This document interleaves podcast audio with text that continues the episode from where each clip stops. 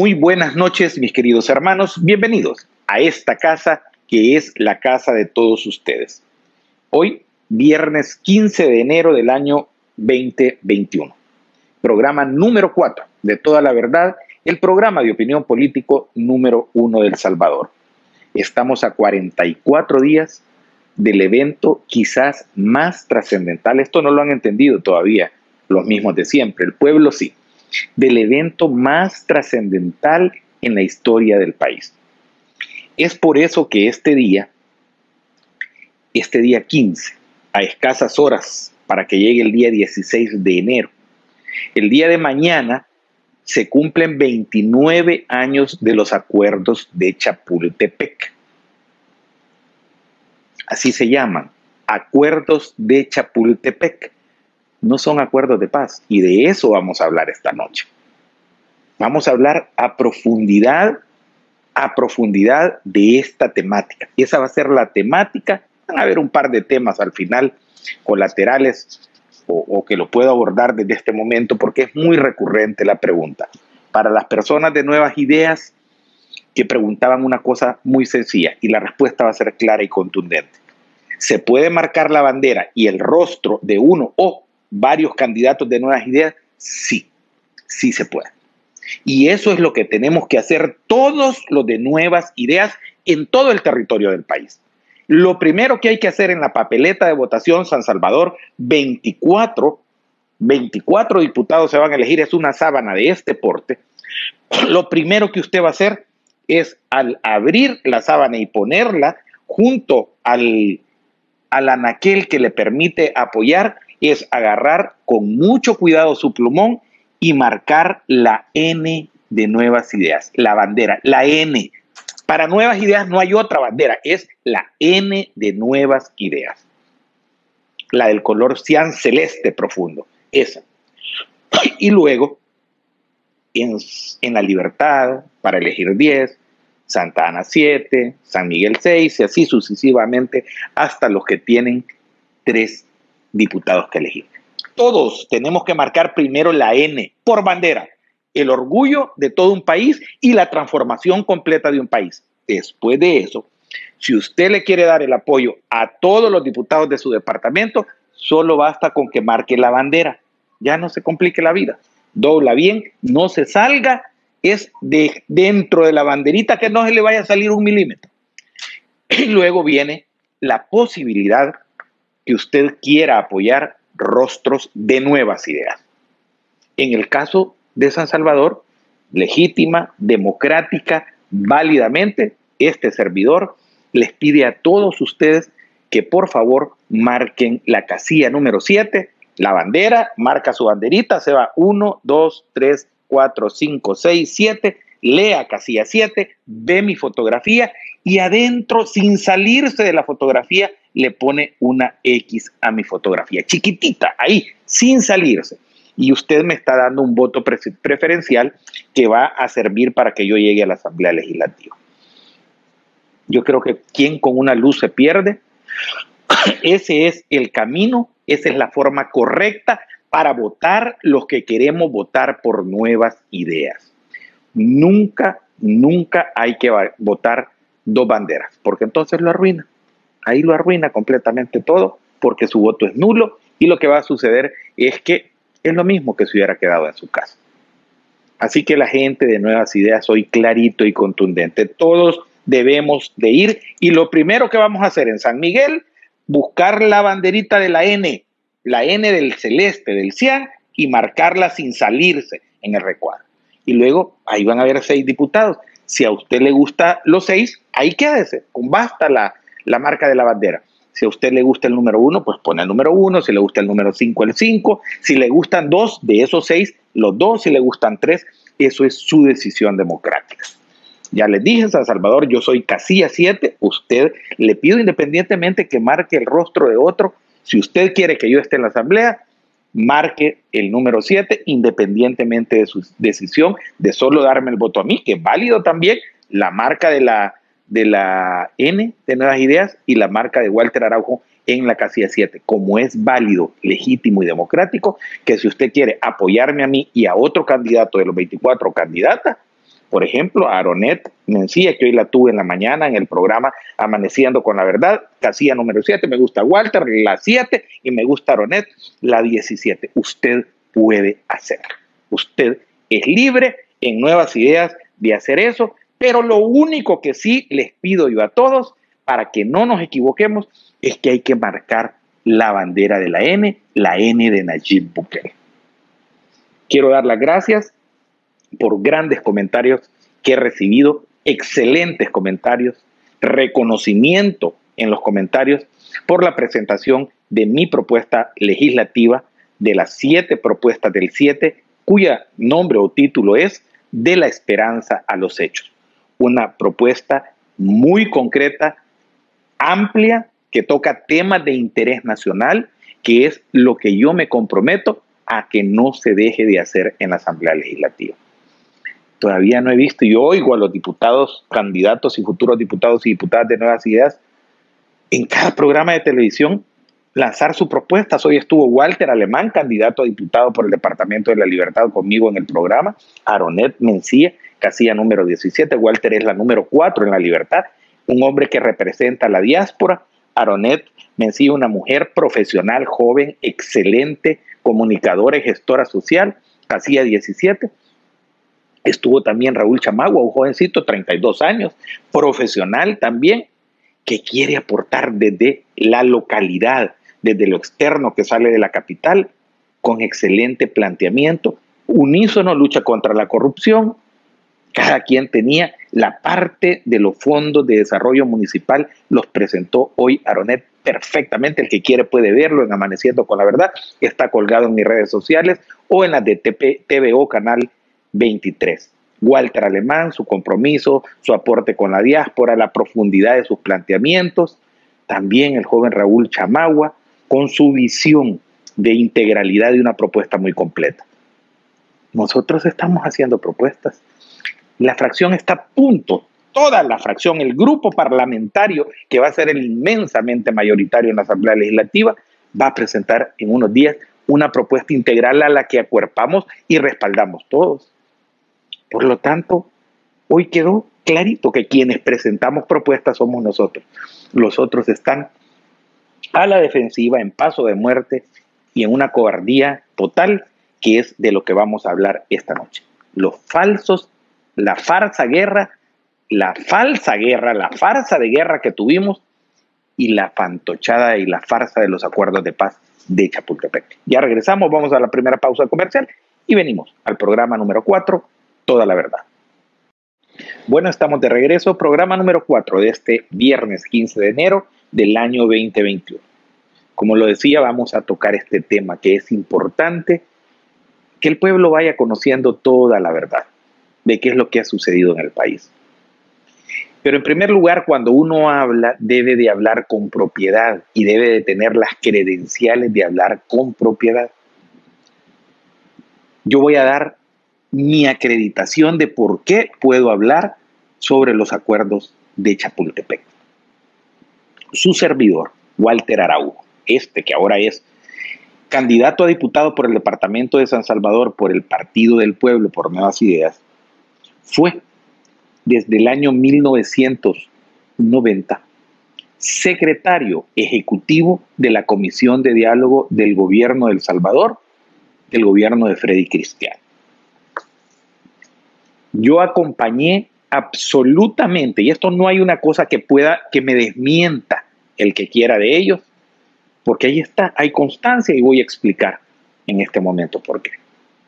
Yo estuve en todas, en todas, absolutamente todas, las reuniones públicas y las reuniones privadas. Cuando digo públicas no es porque eran televisadas, sino que eran públicas porque se anunció que hubo un encuentro en Venezuela para lograr acuerdos políticos, los acuerdos de Caracas, que hicieron la agenda completa del proceso de negociación, que tenía Fuerza Armada, reforma constitucional, toda la temática de derechos humanos, el acuerdo de Caracas que dio pie a todo este proceso.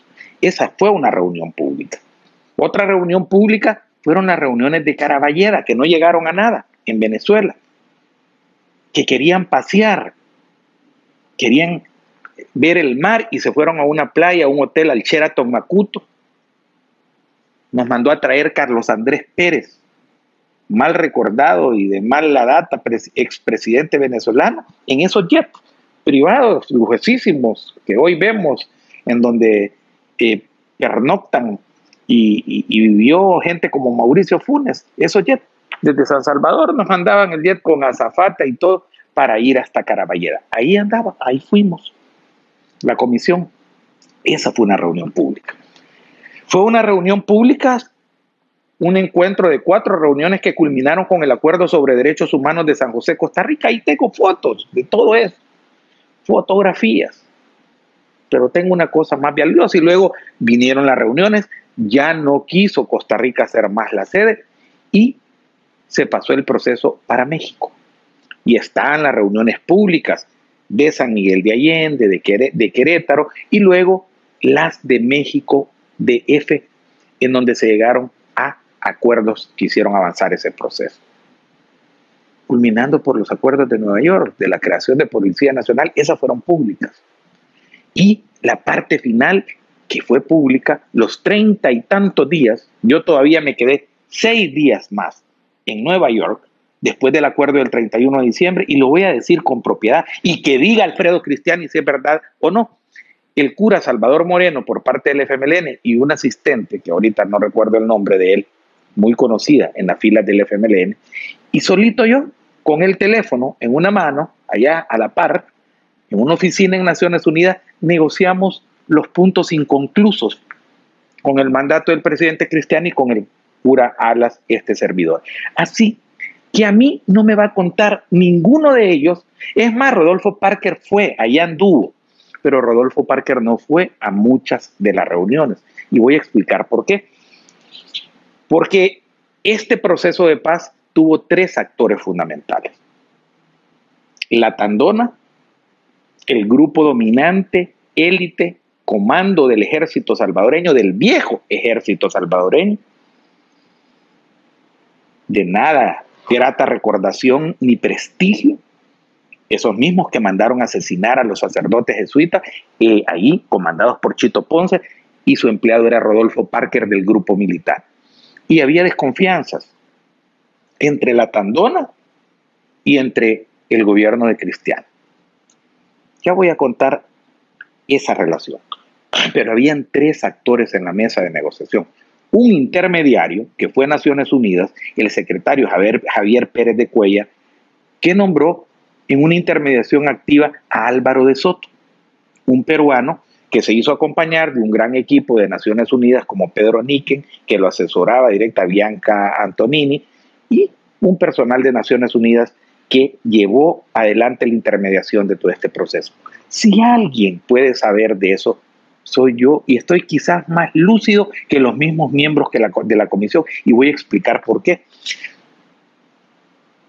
A mí me tocaba, por orden del presidente Cristiani, generar un reporte que no pasaba por los miembros de la Comisión de Diálogo del Gobierno. ¿Quién era la Comisión de Diálogo del Gobierno? Oscar Santamaría, que era el jefe de la delegación, el coronel Juan Antonio Martínez Varela, don Abelardo Torres de grata recordación, Hernán Contreras, el general Mauricio Vargas. No sé si se me queda alguien, pues me recordaré en el camino.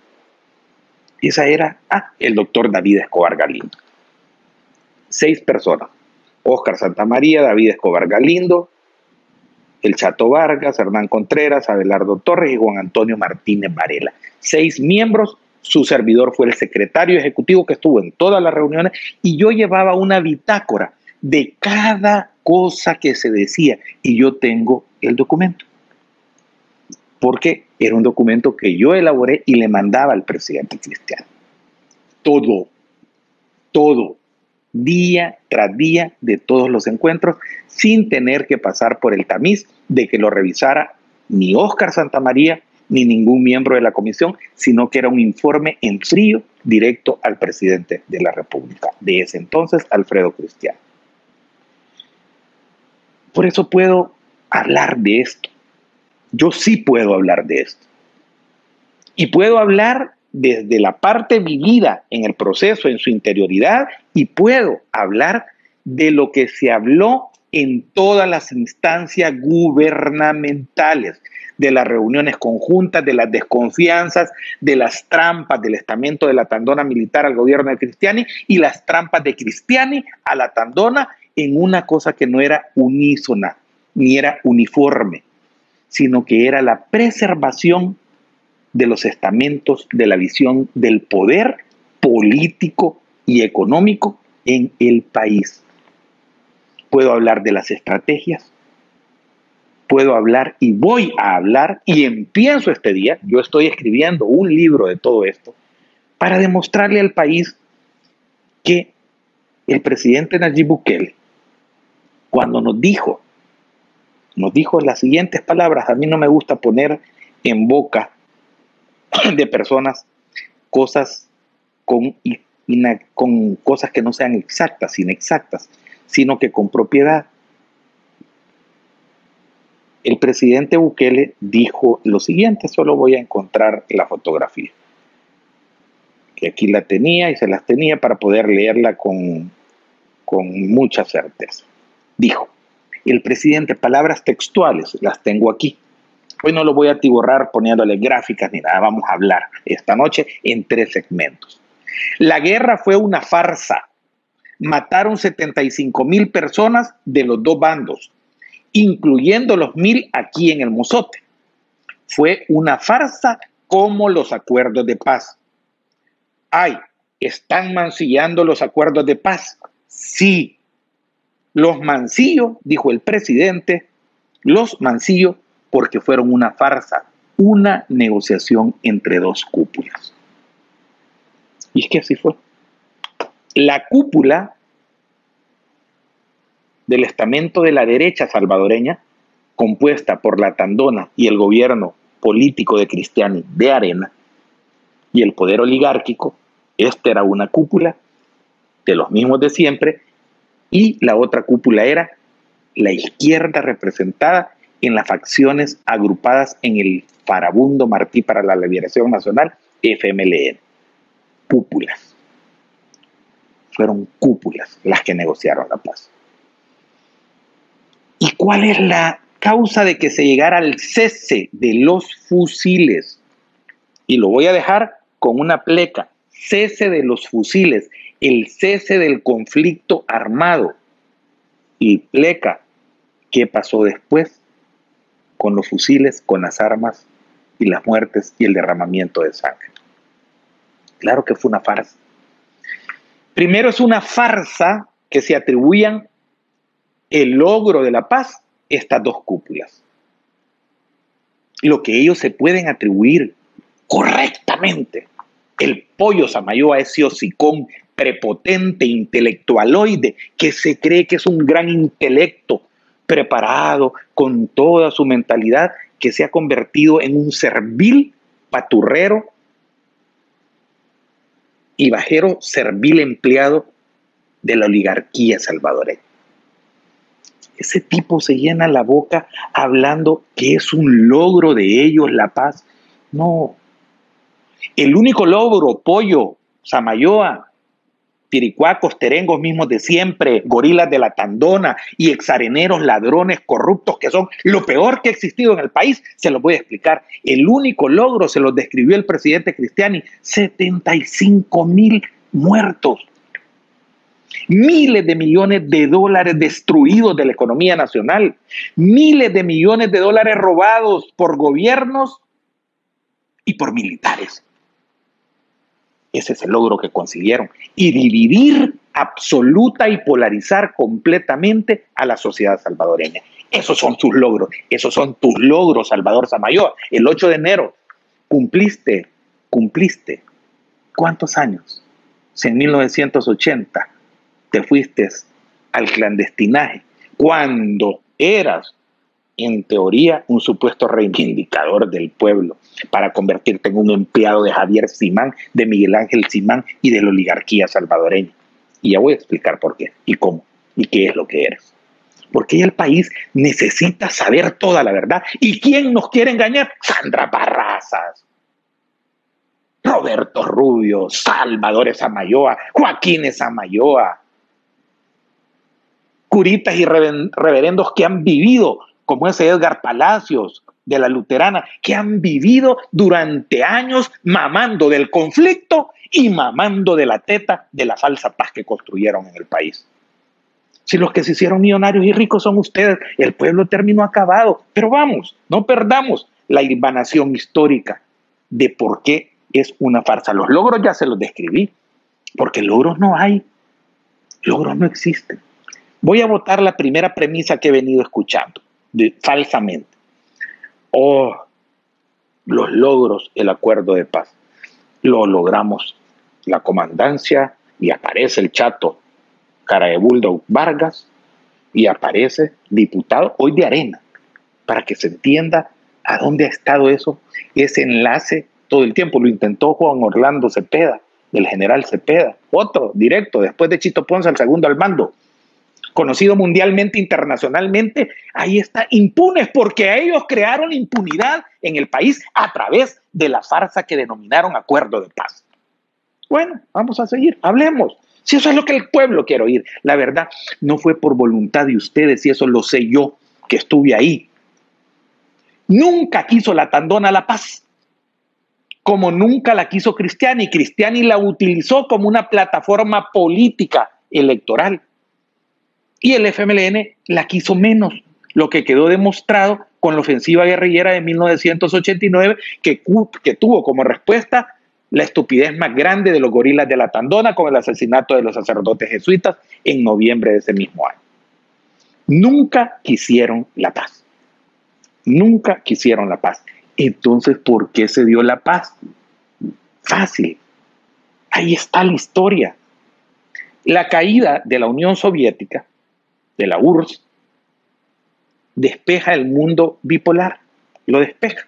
La bipolaridad subyacente con la caída de la Unión Soviética del muro de Berlín deja a Cuba sin la posibilidad de servir de puente porque ya no habían recursos que los ocupaba más el comunismo castrista para enviarle a el comunismo sandinista las armas que alimentaban el conflicto armado en El Salvador. Y los Estados Unidos tampoco le encuentran razón a seguir enviando cientos de millones de dólares anuales en ayuda militar, gastando los dineros de los contribuyentes de Estados Unidos en una guerra que ya no tenía sentido porque la expansión soviético-comunista era una cuestión ya prácticamente irrelevante e imposible. Esos son los factores geopolíticos del entorno que propician la paz. Pero hay una cosa, una cosa que era fundamental, que acompaña al aspecto geopolítico. Una decisión interna de quién? Del pueblo salvadoreño que estaba harto de la guerra, de poner los muertos. Porque las mamás y los papás de los soldados son los que sufrieron la guerra, los hermanos, los tíos y las hermanas, y de los guerrilleros que estúpidamente engañados fueron víctimas de estas serpientes que hoy se han convertido en guerrilleros de maletín negro, en guerrilleros millonarios, con grandes mansiones, vehículos, grandes casas en Nicaragua, que se convirtieron en la basura más grande de lo que ellos mismos dijeron un día haber odiado. Las casas de cartón pasaron a ser mansión. ¿Cuáles casas de cartón? Un FMLN corrupto, idéntico a Arena, pactado en este momento con Arena. Los acuerdos de paz no fueron un logro del FMLN, ni de Arena, ni de la Tandona. Los acuerdos de paz se propiciaron porque los Estados Unidos y el gobierno de aquel entonces y su política exterior dijo se tiene que acabar este conflicto porque no existen causas ya que la Unión Soviética se derrumbó y la era post-riganiana iba a trabajar la expansión del modelo, del modelo neoliberal que empezó a cobrar auge en toda América Latina. Orden de los Estados Unidos, se acaba la guerra y yo voy a explicar a través de lo largo de este programa sucesos que yo fui testigo y que me acreditan con todas las credenciales y ninguno de todos ellos puede decir que es mentira. Y yo tengo todas las minutas de la reunión. No solo el Chato Vargas que las clasificaba, las que hacíamos y luego le ponían a MFM o 001 y que están ahí en el archivo, las podemos cotejar si quieren, pero yo tengo mi copia. Yo tengo mi copia y tengo mis apuntes de las reuniones estratégicas que teníamos ahí. Y para decirles, creé muchísimos documentos que me daban la instrucción de crear y de mover cosas que ni idea tiene el país que había que mover en la negociación política. Por lo tanto, no se dio la paz porque la quería Cristiani. Cristiani la presentó como un punto electoral para vencer a la democracia cristiana. Voy a desmontar otro mito que vengo yendo e hito. Estúpido, tonto, un poco imbécil que vengo yendo. Hoy resulta que el presidente Bukele fue electo gracias a los acuerdos de paz que si no hubieran habido acuerdos de paz, no hubiese podido existir una transmisión de un partido político al otro, un relevo político. No hubiera habido alternancia, dicen los chayoteros. ¿Y en qué país han vivido ignorantes? ¿Quién fue el presidente en 1985 electo? Ni medio democráticamente, que no fue Napoleón Duarte el líder de la democracia cristiana, que tuvo un gobierno corrupto. Por eso es que yo digo que son más de 30 años. Hagamos la cuenta. Réstenle al 2021, de, quítenle, quítenle hasta 1985.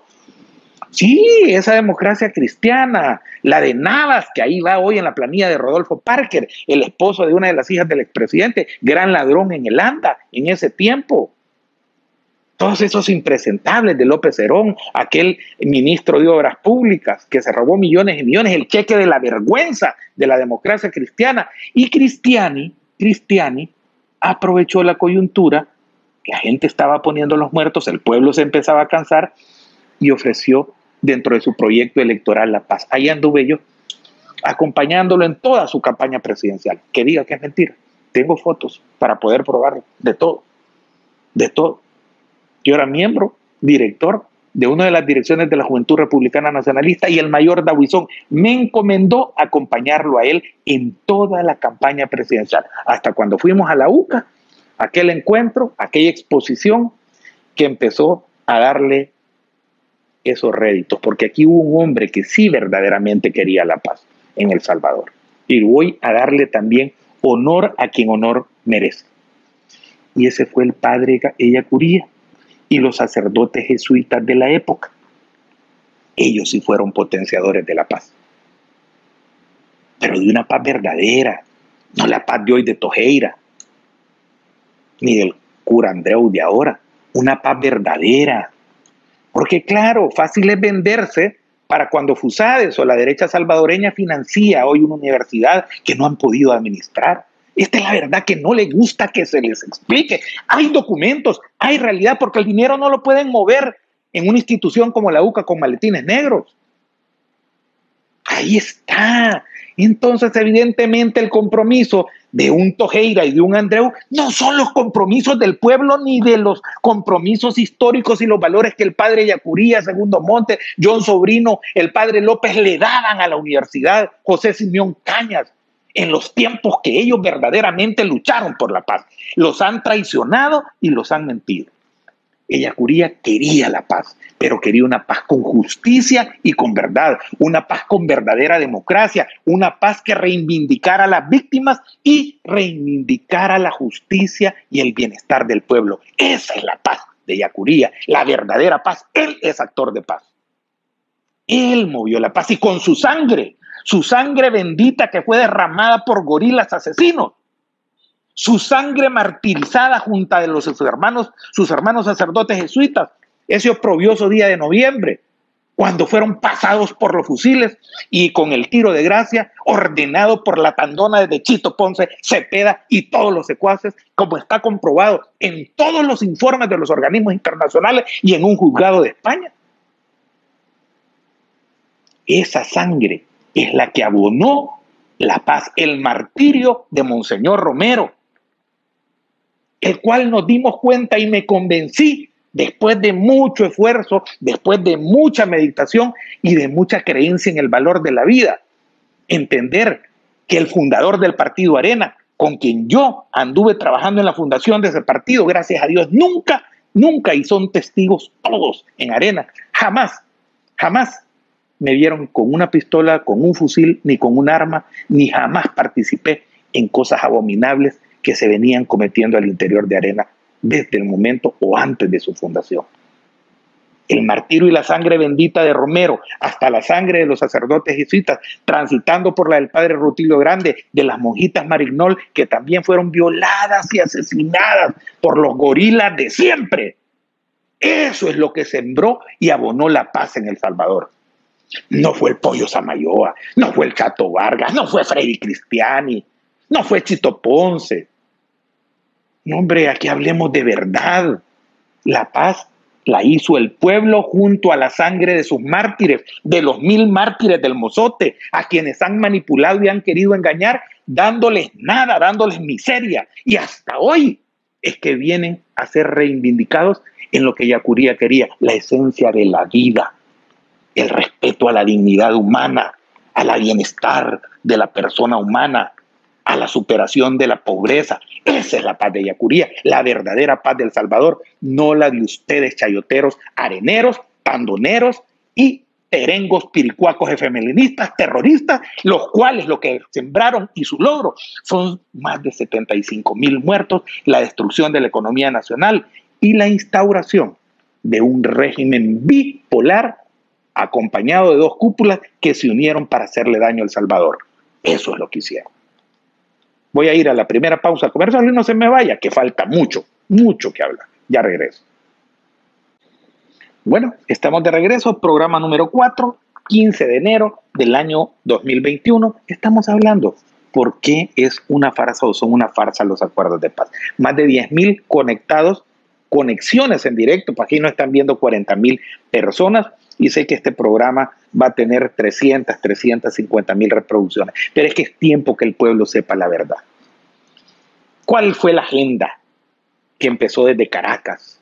La agenda completa del proceso de negociación de la paz, Acuerdo de Caracas, mayo de 1990. Lo tengo tan presente allá. En ideal se llamaba un asunto donde van a hacer retiros los curas. Ahí nos subieron en esa montaña desde el hotel desde un hotel en Caracas, ya me voy a acordar el nombre, y llegamos hasta ese, hasta ese lugar. Bueno, y se acordó, vamos a hablar, los acuerdos. Acuerdos sobre Fuerza Armada. ¿Cuál es el logro de los acuerdos de Fuerza Armada? ¿Que acaso fue el pueblo salvadoreño el que quiso, quiso crear esa vieja Fuerza Armada y sobredimensionarla en el poder? Fue el pobre el que quiso que le reclutaran a sus hijos y lo mandaran a morir a la guerra fue una señora campesina la que quiso que su hijo fuera a morir en un combate del batallón Atlacat en un cerro de Guazapa o en un cerro de Morazán. Yo creo que no. No fue el pueblo el que hizo ese ejército sobredimensionado, que había asumido roles que no le correspondían. Fueron los gobiernos del PCN, que llevaron con el autoritarismo y el fraude a la imposición de los gobiernos de Sánchez Hernández, de Arturo Armando Molina, y que terminó con el hastío de ellos mismos y de la oligarquía, con un general de pacotilla que no servía y era un bueno para nada, como, Carlos, como el general Romero, perdón, como el general Romero, que le dieron golpe de Estado un 15 de octubre de 1979, y luego pasaron una serie de militares Abdul Gutiérrez, el general García, Vides Casanova, que esté emparentado políticamente con Cristiani. Y ese era el vínculo en el cual le permitió a Cristiani tener el pivot. El pivot a través de Roberto Jack estaban emparentados políticamente porque Vides Casanova estaba casada con una hermana de Roberto Jack. Y por lo tanto, esa era la única posibilidad que tenía Cristiani de poder establecer un mando con el ascendente grupo criminal denominado la Tandona, porque todavía mandaban los viejos herederos del autoritarismo militar en El Salvador para el ingreso de la Tandona al poder total de la Fuerza Armada. Fueron ellos los que empezaron a crear unidades militares porque cada una dejaba millones de dólares de ganancias a ellos, a los comandantes. Porque empezaron a crecer un ejército que crecía en dos dimensiones, en la real para responder a la subversión y a la guerra armada, yo estaba ahí y lo sé, y lo sé. Y una planilla fantasma que iban alimentando los bolsillos de militares que al ganar 2.500 o 3.000 colones con un salario máximo, ¿cómo fue que pusieron a acumular gasolineras, haciendas, propiedades, casas, negocios, inversiones? Que es lo que va a investigar la SECH, la Comisión Especial contra la Corrupción Histórica en el país. Porque esto no debe de quedar en el olvido. La verdad no puede ser silenciada. En honor a los verdaderos mártires que ya los describí. Si es que no fue el pueblo el que creó eso, fueron los mismos de siempre, los gorilas, junto con la oligarquía que tenía su Doberman y su perro armado para reprimir al pueblo. Ustedes construyeron esa Fuerza Armada, a la cual luego pusieron en la mesa de negociación y la vendieron.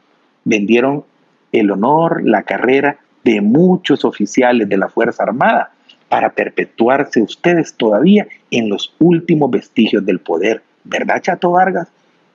Yo sí oí todo lo que decían porque yo te acompañé como miembro de la comisión para la ejecución de los acuerdos de paz o de paz. Anduvimos en los helicópteros militares. El día que murió Dawisón estábamos en San Miguel y regresamos esa noche.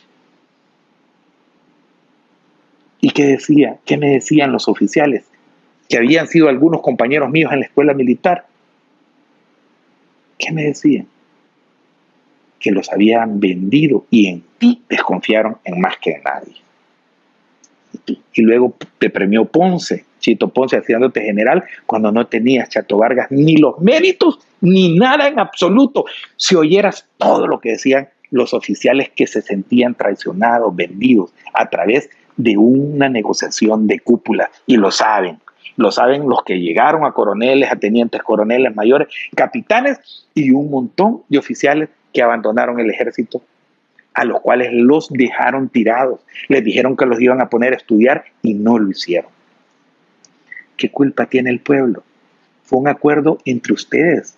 ¿A cambio de qué? De un FMLN que desmovilizó a los tontos engañados, a los manipulados y a niños que fueron adoctrinados desde chiquititos, siete, ocho, nueve años, jugando contra la niñez, atentando, haciendo lo que hacen los mismos de Al Qaeda, lo que hemos visto de ISIS, personajes como Saddam Hussein o como Gaddafi, bueno, si tenían un Handal, Chafi Handal, tenían un Cifrido Reyes de comandante, una Lorena Peña, era lógico una Norma Guevara, porque se han exhibido lo que son después. ¿Y qué es lo que ustedes pusieron en su desmovilización? Ahí han dejado tirados a miles de excombatientes a los que nunca le respondieron, mientras ustedes desde el inicio, y aquí está la verdad, porque es una farsa, empezaron a hacerse ricos. Y voy a hablar con propiedad. Les dieron dinero por los misiles. Recibieron millones de dólares a cambio de los misiles. Dinero calladitos se quedaron y se lo repartieron entre la comandante y los comandantes del FMLN. Les dieron radios que han lucrado y que le han sacado rédito económico, no para el partido, hombre. Se han hecho ahí, las van quebrando y han comido, manteniendo salarios jugosos de un montón de sus parientes. Recibieron líneas de autobuses, recibieron dinero, dinero del enemigo, y después llegaron 10 años a saquear desde Funes hasta Nueva las arcas del Estado para convertirse en una copia y fiel reflejo de lo que dijeron un día luchar. Por eso es que el pueblo los dejó y los abandonó. Derechos humanos, y que acaso fue el pueblo el que se iba a sacar a la madrugada y aparecía muerto, ahorcado, decapitado en las carreteras de San Salvador con rótulos, que acaso fue el pueblo el que violó los derechos humanos. ¿Acaso fueron los salvadoreños los que violaban o no fueron los gorilas que mataron a Yacurí, a Rutilo Grande, a las monjitas y a miles de asesinatos de los escuadrones de la muerte? ¿Y acaso no asesinaron los gorilas terroristas a la hija de aquel coronel que asesinaron allá por el estadio Cuscatlán, a Pecorini? a los miles de salvadoreños que también secuestraron. Yo no entiendo todavía cómo personas como la familia Poma pueden prestarse a esta farsa cuando la sangre de su hijo, de uno de sus hijos, de uno de ellos mismos, fue vejada por estos grupos terroristas. Y no es no perdonar, es no entender cómo es posible que quienes siguen haciéndole daño al país sean sujetos de su comprensión y a veces hasta de su apoyo económico en campañas políticas electorales. Eso es lo que denota, es lo sinvergüenza de una oligarquía que no le importa nada con tal de hacer, hacer dinero. Derechos humanos. Un acuerdo entre ustedes, nada más. La PNC la arruinaron desde el principio porque quisieron tomársela los militares de la Tandona y se lo quisieron tomar. Se la quisieron tomar los guerrilleros. Y el acuerdo es pues mitad vos y mitad yo gracias a Dios, con tropiezos en Mauricio Sandoval. Y dice el pollo Samayoa, ¿con qué propiedad? Cuando tuviste el valor, pollo chayotero vendido, servil de la oligarquía, de levantar tu voz contra Mauricio Sandoval, cuando hizo de esta Policía Nacional Civil una Policía Nacional Civil al servicio de Arena. Te voy a explicar por qué. Te voy a explicar. Porque recibía de Paco Flores 20 mil dólares cada cierto tiempo y te pagaban sobre pretexto de la Comisión de Desarrollo Nacional, CDN. Te vendiste, pollo. Y eso es lo que quiere aquí, constancia ante todo el pueblo salvadoreño. Mire, y, mira, esa tu amenaza. Oh, no sabes quién soy yo. Sí, sé quién sos. Un impersonalidad, no tenés personalidad, no tenés principios. Dijiste estar al lado del pueblo y terminaste siendo un vendido de los que le hacen daño al pueblo. Todo por el dinero, por el maldito dinero. Eso sos, pollito. ¿Ah? Claro, claro que te conozco. No me conoces, no sabes lo que... ¿Qué me vas a hacer? ¿Me vas a mandar a matar? ¿Me vas a mandar a matar? Ya no tenés ni ese siquiera poder que antes tuviste con las hordas comunistas, terroristas, porque tú has sido malito. Es de los que, no, yo soy del cuerpo diplomático del FMLN. No, si eras igualito de asesino, sos cómplice de todos los asesinatos que cometieron durante la guerra. Tú no te vas a ir al cielo, papá. Tu sangre y tu alma ya está. Es que creo que no crees en Dios. Esa es la verdad. Policía Nacional Civil. Y luego le agarró 10 años el FMLN para hacerle una piñata cuando denunciaste, pollo, eso. ¿Cuándo denunciaste? Claro, el silencio de los dólares, de los miles de dólares de Paco Flores, te compraron.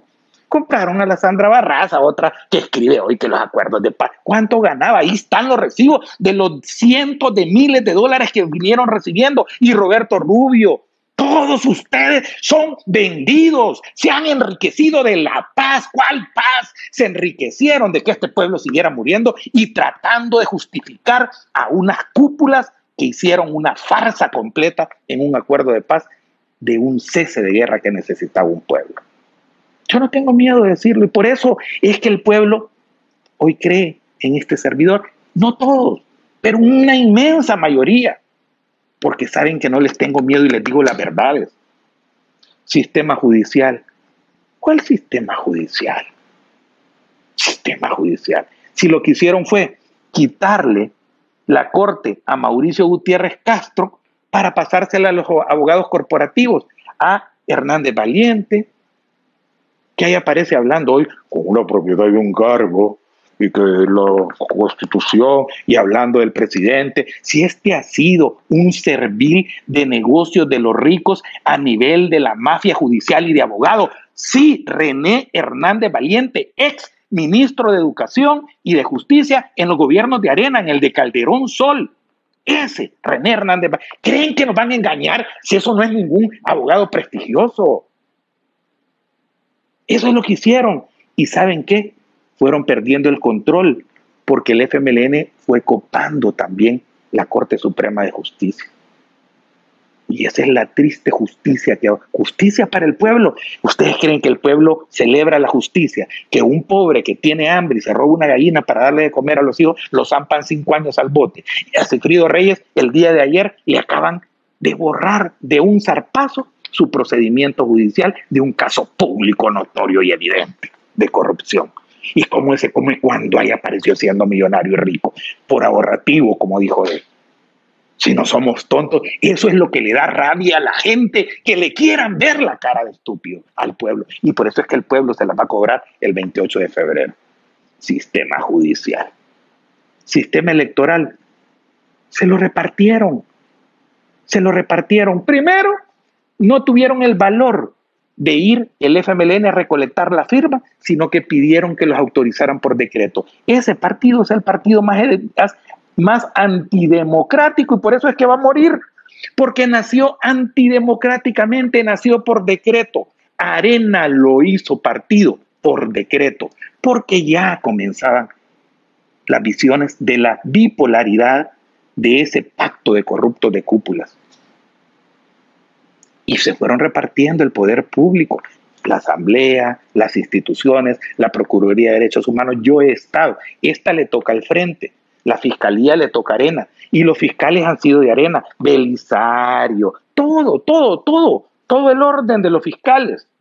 Todos, desde los acuerdos de paz, son militantes del partido Arena, con excepción de Calavera de Pollo, que en una mala negociación se les coló en aquel diciembre negro para muchos de ellos. Esa es la gran verdad. Se repartieron y se ha repartido. Corte de cuentas para el PCN.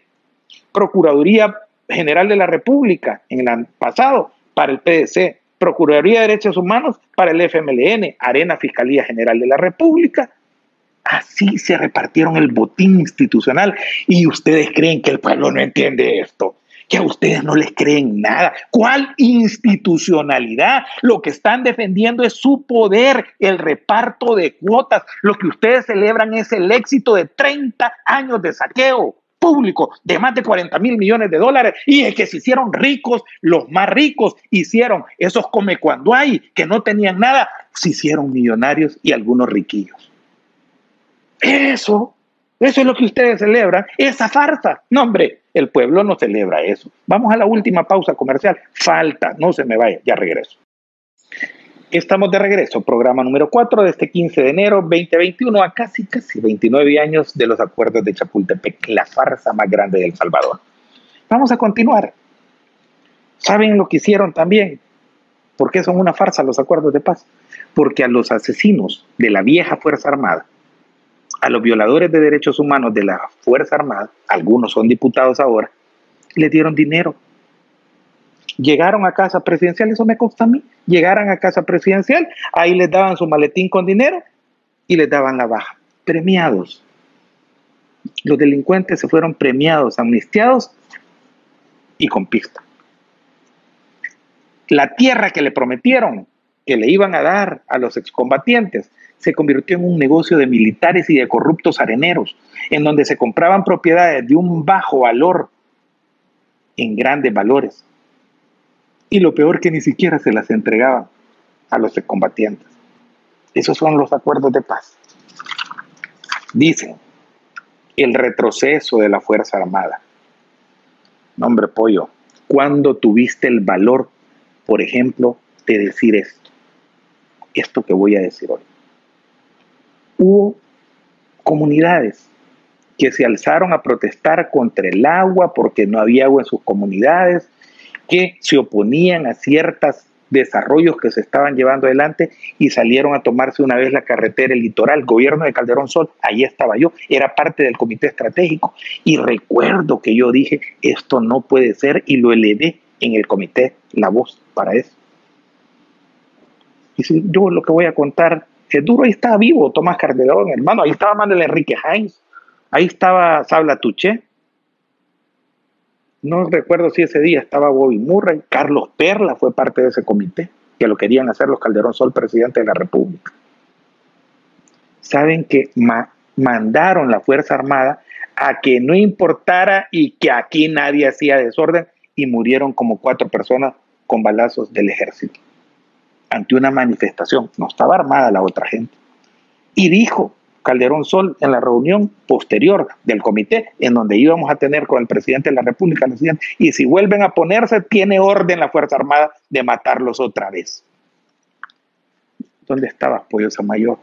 Retrocesos de la Fuerza Armada. Esta Fuerza Armada lo que está hoy es para defender el pueblo, para luchar junto a la autoridad. Y voy a explicar algo. Dice, han militarizado. ¿Y quién militarizó el combate a la delincuencia? En primer lugar, las pandillas la crearon Arena en sus 20 años y el Frente.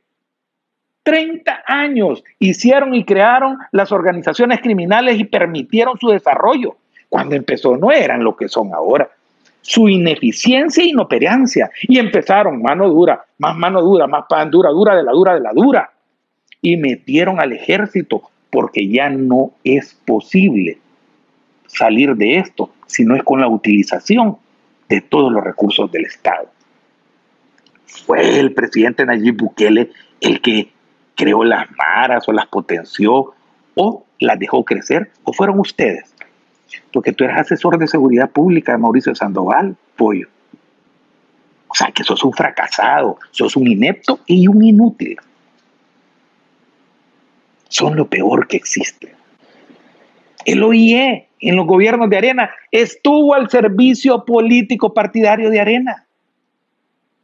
Llegaban al partido, a los coenas, aquí está la información de inteligencia, los utilizaron cientos de veces los presidentes de la República, Cristiani, Calderón Sol, Paco Flores, Tony Saca, igual que lo hizo el FMLN. ¿A dónde estabas, Pollo, para levantar tu voz contra eso? Que violaba el espíritu de tus acuerdos. No porque te pagaban. Chitón, silencio, te pagaban. No, Paco Flores, la PNC, les voy a contar lo que hizo. Ahí estuve yo. Ordenó el arresto del exdiputado, creo que ya está fallecido, Orlando Arevalo. Lo mandó a capturar y que se le llevase a la Asamblea Legislativa en un proceso de exhibición pública y fue el gran escándalo de aquellas fotos de Chafik Handal peleando con los policías. Eso hizo Paco Flores. Utilizó la Policía Nacional Civil para aquellos problemas de transporte. Ahí estuve yo, ahí estuvo René Figueroa, ahí estuvo el alto mando de esa época y tengo declaraciones de tres oficiales de ese tiempo que pueden dar fe y testigo, lo hemos conversado, de lo que sucedió en ese momento grave violación a los derechos humanos. Se lo dije a Orlando Arevalo muchas veces. Presenta el recurso, yo te voy a acorpar, cuando todavía estaba vivo don Paco Taiwán, don Paco Las Colinas. Y todo lo que le robaron al pueblo, pollo, todo, todo. ¿Dónde estabas tú para defender al pueblo? ¿Dónde estabas? yo vi, me harté de todo lo que estaban haciendo. Claro, hoy tú andas de saco, andas en un buen carro, vives en la Santa Elena, tienes una oficina con aire acondicionado en Fusades, pasas con Roberto Rubio en la conspiración permanente contra el presidente Bukele y contra nuevas ideas, pero yo te voy a responder bien fácil. En tus tertulias en el observatorio de la prensa gráfica y del diario de hoy, trabajando para tus amos, los Dutriz y los Altamirano, junto con la momia esa, inútil, pandillera, porque eso es lo que son. Son una mezcolanza de todo lo peor que ha existido en el país. Y ustedes se atreven a cuestionar mi moralidad, si los inmorales y asesinos y ladrones son ustedes, pollo. Ustedes son lo peor que ha parido El Salvador. Y lo que pasa es que ya no nos vamos a quedar callados. El 28 de febrero este pueblo les va a demostrar qué es y a dónde va. Se acabó la farsa, se acabó la farsa de los acuerdos de paz, se acabó las mentiras para el pueblo, se acabó los engaños y se acabó la manipulación de todos ustedes. Ya no tienen el poder que tenían antes, porque hoy se ha creado el estamento del poder popular, del poder del pueblo. No soy yo ni el presidente Bukele, es el pueblo el que los odia, el que los aborrece, el que los ve deshonestos, el que los desprecia. Lee las encuestas, todas por Dios. Y deja de andar inventando teorías que te dejaron ver en el ridículo de un intelectual, pero de mi 77 nivel. no llegaste a pollo, ni en huevo choro te convertiste, o sea, ni a ese nivel llegaste, ni a pollo, pollo ni desplumado, creo que eras un, un feto de huevo, de pollo. No, Salvador, aprende, aquí se acabó tu soberbia y se acabó de verdad y para siempre, porque sos de los autores que defienden esa farsa total y pajera y mentirosa. Si el pueblo tiene evidencia, el pueblo no es tonto, el pueblo va a encontrar su destino y los va a poner en su lugar. A vos te va a poner en tu lugar. Va a poner en tu lugar el pueblo. Ahí escribí, a mí, ahí escribí, vaya, dedícame 10 portadas que te autorice José Roberto Dutriz. Walter Araujo aquí, no le escribe la gente, risa le da. Hacelo porque me vas a ayudar, porque le levanta el odio al pueblo y van a votar más por mí. Así saco 250, 300 mil votos. Sale, sáquenla. Vaya, vaya, Fabricito Altamirano, tres, cuatro portadas más.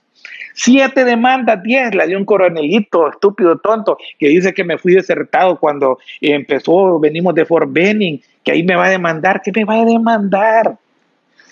Por medio de docenas el chato, vayan a demandarme. A mí no me van a callar jamás me van a callar. El resto de mi vida no me van a callar. Y va a ser cachimbiada electoral que les vamos a dar. Cachimbiada. Y yo lo voy a cachimbiar. Yo voy a sacar, por ejemplo, más votos que el partido que nació muerto, el partido de los abortistas, el partido de los indefinidos, ese partido que se llama Nuestro Tiempo.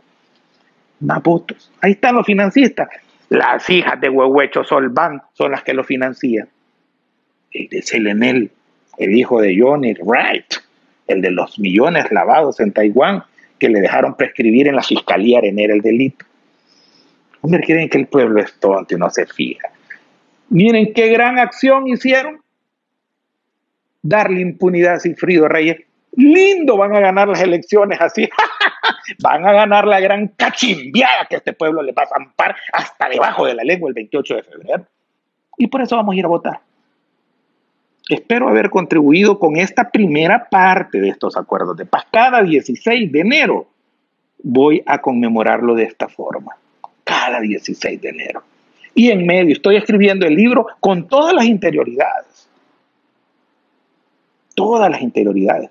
Cuando tenían casi de rehén a doña Margarita de Cristiani, la Tandona, en residencia presidencial, si movíamos un pie para ver eh, no quitar el artículo que decía la Fuerza Armada era una institución permanente, la palabra permanente. Esta es una historia que hay que contar. ¿Mandaba cristianos o mandaban los de la Tandona? Y es ahí donde uno entiende el asesinato de los jesuitas, entiende que Rodolfo Parker esté ahí, haya cambiado los partes y haya destruido la prueba, como está comprobado judicialmente y en todo el nivel. Pero por Parker voy yo. Por, por Parker voy yo voy por los 30 mil dólares mensuales que le pagaba Mauricio Funes en los cinco años y voy por el caso de los jesuitas. Ya di mi declaración en la Fiscalía General de la República. Ya la di. ¿O no es cierto, Raúl Melar? No es cierto que ya fui a declarar contra Rodolfo Parque por su involucramiento en el asesinato de los jesuitas. Yo sí tengo valor, yo sí tengo huevos, yo no soy cobarde. Yo no les tengo miedo y no le voy a tener miedo nunca, nunca, nunca en mi vida. Y por eso es que mi pueblo sabe que va a llevarme donde me quiera llevar el pueblo. Este ha sido un programa más de toda la verdad, programa número 4. Dios me lo bendiga, feliz fin de semana y nos vemos el próximo martes a las 7 y 30 aquí, en una página más en la historia del programa de opinión político número uno del Salvador, toda la verdad. No se le olvide, Walter Araujo, Casilla 7, la campaña más, más popular del diputado del pueblo. Casilla 7. Dios me lo bendiga.